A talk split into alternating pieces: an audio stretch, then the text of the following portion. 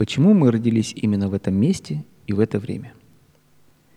Почему мы родились именно в этом месте, именно в это время, а не в какие-то другие?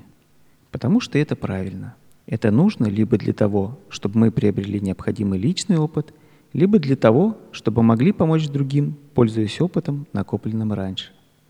Вполне возможно, что мы живем много раз, приходя в мир в самых разных обстоятельствах, одни из которых бывают благоприятными, а другие нет. Но каждое рождение дает шансы чему-то научиться и что-то совершить. Мы родились в самый подходящий момент, здесь и сейчас, именно там и тогда, где и когда нужно, где и когда мы можем действовать.